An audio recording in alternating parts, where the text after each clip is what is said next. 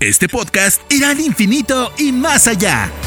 Todo sobre el mundo de Disney, desde análisis sobre películas y series, coberturas, entrevistas y experiencias personales, hasta controversias, datos históricos y curiosidades. Esto es Experimento 626 con Diana Su. Muy buenos días o muy buenas tardes o muy buenas noches dependiendo de la hora en la que estén escuchando este podcast. Espero que todos se encuentren muy bien. Bienvenidos al episodio número 28 de Experimento 626, un podcast dedicado al universo de Disney. Yo soy Diana Su, me pueden encontrar en redes sociales como arroba guion bajo Diana Su y no olviden usar el hashtag Experimento 626 para que ahí pueda leer sus comentarios, sugerencias, dudas o lo que me quieran decir. Si quieren también sugerir un tema para que lo trate en este podcast, todo es bienvenido. Gracias a todos los que están ahí cada miércoles para escuchar todos estos episodios que preparo con tanto cariño para ustedes y bienvenidos a los que me estén escuchando por primera vez. Quiero aprovechar esto para compartirles los temas de los que pues he hablado hasta ahora en este podcast. Por si alguno no sabían que está ahí y quieren escucharlo, pues ya tengan el dato. Aquí les van de los más recientes a los más viejos. La historia de Tarzán las películas de Airbud, el perrito deportista, La Sirenita, documentales en Disney Plus, The Nightmare Before Christmas, la historia de Goofy, del personaje, Encantada, Lilo y Stitch, las voces de John Ratzenberger en todas y cada una de las películas de Pixar, Ratatouille, la historia de Piratas del Caribe, las 10 mejores canciones de villanos de Disney, Juego de Gemelas, escenas más tristes de Disney, la serie de recreo, películas de Disney con las peores críticas en la historia, próximos live actions de Disney, mi experiencia visitando los estudios de Pixar, el diario de la princesa, las mejores canciones de películas animadas, Lizzie McGuire, Disney y la pandemia, la historia de Disney Toon Studios, el estudio detrás de todas las secuelas como eh, La Sirenita 2 y La Bella y la Bestia 2 y Pocahontas 2 y todas esas, Gravity Falls, mi experiencia trabajando en los parques de Disney, parte 1, datos curiosos de Onward y 10 películas animadas de Disney más taquilleras de la historia. Me emociono de solo leer estos títulos, la verdad es que hemos abarcado ya muchos temas en este podcast y espero que todos les, les gusten y les aporten algo. Aprovecho además para preguntar quién ha escuchado ya todos los episodios y si es así, si me pueden compartir cuáles han sido sus tres favoritos o sus cinco favoritos o uno, si quieren, se los agradecería muchísimo.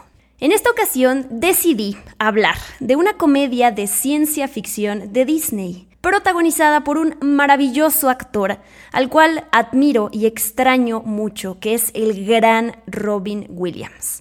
Les diría que adivinen de qué va a tratar este podcast, pero ya lo vieron en el título, así que bueno, ya saben. A continuación les presento la historia de Flover y datos curiosos de la película. Flover, o como se llama en español en Latinoamérica, Flover el invento del siglo, o como se llama en español de España, Flover y el profesor chiflado. Estrenó en 1997. La película fue dirigida por Les Mayfield. Seguramente conocen alguna de las otras películas que ha dirigido. Encino Man, Milagro en la calle 34 de 1994, Blue Strike, American Outlaws, The Man y Code Name The Cleaner son todas las que ha hecho además de Flover. Aquí les va un dato que a mí me sorprendió mucho cuando hice la investigación para este episodio porque la verdad es que no lo sabía. El guion de Flover fue escrito nada más y nada menos que por John Hughes, que es el director y guionista de películas como The Breakfast Club, Sixteen Candles y un experto en diversiones, y guionista de otras muchas películas, Mi pobre angelito, las películas de National Lampoon's Vacation, Pretty in Pink y bueno, muchas más. John Hughes ya había trabajado anteriormente con Disney porque escribió el guion de 101 Dálmatas, la versión live action que es protagonizada por Glenn Close. Y John Hughes y Les Mayfield ya habían trabajado juntos antes de hacer Flover en la película de Milagro en la calle 34, esta que les digo que es el remake que salió en 1994. Flover es un remake de una película que se llama The Absent Minded Professor, que salió en 1961, escrita por Bill Walsh, que a su vez Está basada en un cuento corto que se llama A Situation of Gravity de Samuel W. Taylor, que se publicó en mayo de 1943 en la revista Liberty a que no se sabían este gran dato. Eso de que Flover es un remake como tal y esa película original procede de un cuento corto. El personaje principal de Flover, que es este profesor del cual vamos a hablar en un ratito, está basado en parte en Hubert Aliea, que es un profesor emérito de química en la Universidad de Princeton, conocido como Dr. Boom, justo por sus demostraciones explosivas. Otro dato que les comparto es que la música de Flover fue compuesta por el gran Danny Elfman, que ya había trabajado con Disney en El extraño mundo de Jack, esta película a la cual ya le dediqué un podcast, como les dije hace ratito, ahí lo pueden encontrar.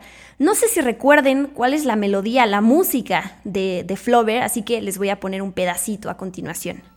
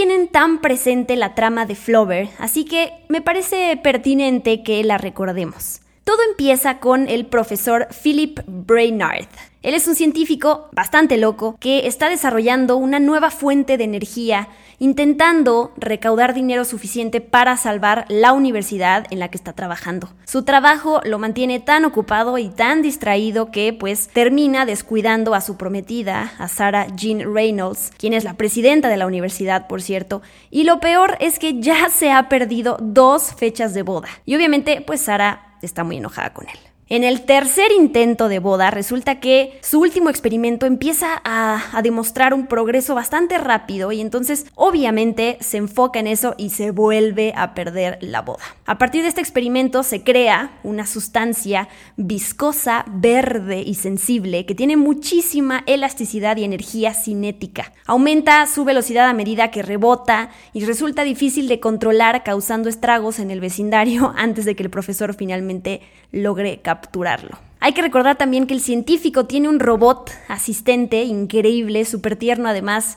Yo le llamo como una, una, especie de bolita voladora que se llama Wibo, que está enamorada del profesor y que termina clasificando a esta sustancia como goma voladora, lo que lleva a Brainard a bautizarla como Flover. Hay muchos momentos que puedo destacar de la película, aquí voy a nombrar algunos, ya me compartirán cuáles son sus favoritos, como por ejemplo cuando el científico eh, empieza a probar los efectos de Flover en una pelota de básquetbol y sus zapatos y entonces a partir de eso los jugadores juegan increíble, o por ejemplo cuando Weibo graba un video en donde Brainard expresa sus sentimientos por Sara, obviamente sin que ella lo sepa, y entonces Weibo de incógnito le enseña ese video a ella y así es como pues ellos terminan reconciliándose. También está este malo de la historia de la película que es Chester Hoenikerse, quien pues se entera de Flover y entonces quiere robarlo y se mete al laboratorio de Brainard y con un bate de béisbol le pega a Weibo, la termina, termina saliendo volando y la destruye. Y yo me acuerdo perfectamente que cuando vi esa escena, uno, me destrozó el corazón y dos, me enojó muchísimo. O sea, yo quería agarrar el bate y regresarle el golpe a ese tipo después de lo que vi. Pero bueno, sabemos que más adelante el profesor termina reconstruyendo a Weibo y además le hace ahí a una compañerita y sé que la película además a muchos nos motivó a pensar en qué nos gustaría usar a Flover. Si tuviéramos en la, vida real a una especie de Flover, y se los pregunto ahora para que me contesten, ¿cómo les gustaría usarlo? Estoy segura que ya lo han imaginado y me encantaría que me compartieran sus respuestas. Vamos ahora a platicar rápidamente de los actores que salen en la película. Por supuesto que quien se roba todo es Robin Williams, con su carisma de siempre. Él es el profesor Philip Brainard, que ya había trabajado con Disney en La voz del genio en Aladdin, y más adelante hablaremos un poquito de la pelea que tuvo con la compañía y por qué casi casi no participa en Flover, aunque al final se reconciliaron y por eso está aquí. Pero bueno, eso se los cuento más adelante. En la película también tenemos a Marcia Gay Harden, que es la doctora Sarah Jean Reynolds, la prometida del profesor, y a Jodie Benson, es la voz de este robot asistente que es Weibo, que recordemos, ella es la voz de Ariel en La Sirenita, es también la voz de Zombelina, de Barbie en Toy Story 2 y 3, y bueno, tiene muchos otros papeles, pero esos son sus papeles más icónicos. Y finalmente también está Raymond J. Barry, que es Chester Hoeniker, este villano de la película. Para que sepan, Flover tuvo un presupuesto de 80 millones de dólares y terminó recaudando más de 177 millones de dólares, es decir, casi 100 millones de dólares más de lo que costó. Ahí está eh, eh, la prueba pues, de, que, de que fue un éxito. Y a continuación les preparé otros datos curiosos de la película para los fans. Empecemos con que la palabra Flover es un portmanteau de Flying Rover. Y ahora les explico. Portmanteau se traduce en español en algo así como una palabra híbrida que mezcla los sonidos y combina los significados de otras dos, como por ejemplo motel, que combina las palabras motor y hotel, o brunch, que viene de breakfast y de lunch. Así es Flover, es un portmanteau que es una mezcla entre flying y rover, que bueno, se traduce al español como goma voladora. De acuerdo a un integrante de Flover, en las escenas en las que estaba con Robin Williams, que le tocaba actuar con él, Primero, así funcionaba la manera de, ser de Robin Williams, ¿no? Primero filmaban una escena como venía en el guion y ya después, cuando salía bien, sabemos que a Robin Williams le encanta improvisar sus escenas solo por diversión, entonces cuando terminaba de hacer algo bien, luego se la pasaba improvisando las cosas. Y gran parte de esa improvisación no está en la película, pero como cuenta esta persona que cuenta esta anécdota, hay suficientes escenas, hay tantas escenas diferentes que podrían hacer una película completamente diferente con todas las improvisaciones de Robin Williams. Yo me pregunto dónde está todo ese material de archivo que sería increíble pues redescubrirlo y saber qué otras elocuencias y, y cosas tan padres aporta a la mente de Robin Williams. La primera elección del guionista de John Hughes para el papel principal de Flover siempre fue Robin Williams. Pero bueno, ustedes saben que por más que uno tenga ganas y escriba un papel para una persona en específico, no siempre se, dan las cosas, entonces siempre hay que tener opciones B, C, D y E. Así que John Hughes pensó también en otras personas para el papel como Christopher Lloyd, Jeff Goldblum, John Lithgow, Tim Allen y Sir Patrick Stewart. Que bueno, ahorita que escucho estos nombres, la verdad es que me hacen sentido, pero bueno, no hubiera sido lo mismo, evidentemente, sin Robin Williams. Recordemos que además, como les comentaba hace rato, ahora sí les cuento, Después de Aladdin, Robin Williams se peleó con Disney, con la compañía, pero finalmente hizo las paces y por eso pudo aparecer en Flover. Pero les cuento rápido qué fue lo que pasó. Los escritores detrás de Aladdin básicamente escribieron también la película con Robin Williams en mente como el genio. Y Robin Williams accedió a hacer la película con la condición de que Disney no promocionara excesivamente al personaje, porque Robin Williams no quería estar en el negocio de la venta de juguetes y otras mercancías, es decir, no quería estar viendo su personaje en pósters y en demasiadas cosas, lo cual se me hace raro además que Disney accediera a algo así cuando sabemos que una de las ganancias fuertes de la compañía justo tiene que ver con todo el merchandise. Pero bueno, eso fue a lo que llegaron y evidentemente se rompió ese trato. Esto hizo que Robin Williams se molestara y hay una historia muy grande, mucho más amplia detrás de todo esto, pero bueno, este no es el podcast para contar esta historia. Ya cuando hablemos de Aladdin más adelante ya les contaré en detalle Después de que escuchen este episodio, les recomiendo que busquen el póster de la película, uno de muchos, en donde aparece específicamente el profesor Brainard con unos lentes y Flover no tiene lentes, porque ahí en la esquina superior derecha van a encontrar un hidden Mickey. A mí me fascina estar buscando estos Mickeys ocultos. Aquí se ve un Mickey en, en forma de burbuja, que la verdad, la verdad, no está tan oculto. Es bastante obvio, pero para quienes como yo les guste estar encontrando los Mickeys escondidos en todas partes, bueno, aquí hay uno.